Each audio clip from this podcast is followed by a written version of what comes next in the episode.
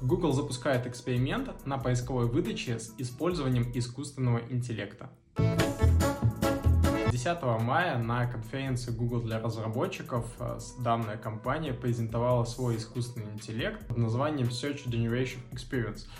То есть они выкатили, по сути, аналог чат э, GPT от Bing, который встроен будет в поисковую выдачу Гугла. И, соответственно, сейчас они начинают проводить эксперимент на американском рынке по внедрению данной технологии, которая позволит для пользователя вбивая определенный запрос, увидеть необходимый ему контент именно в ответной форме. Допустим, человек задает вопрос, какой байк мне купить, и ему в текстовой форме сразу выскакивает э, читабельное максимальное описание, дополнительно будут подтягиваться видео, картинки, отзывы и так далее. То есть, используя всего один запрос, пользователь должен получить сразу ответ на него и закрыть его потребность в одном экране.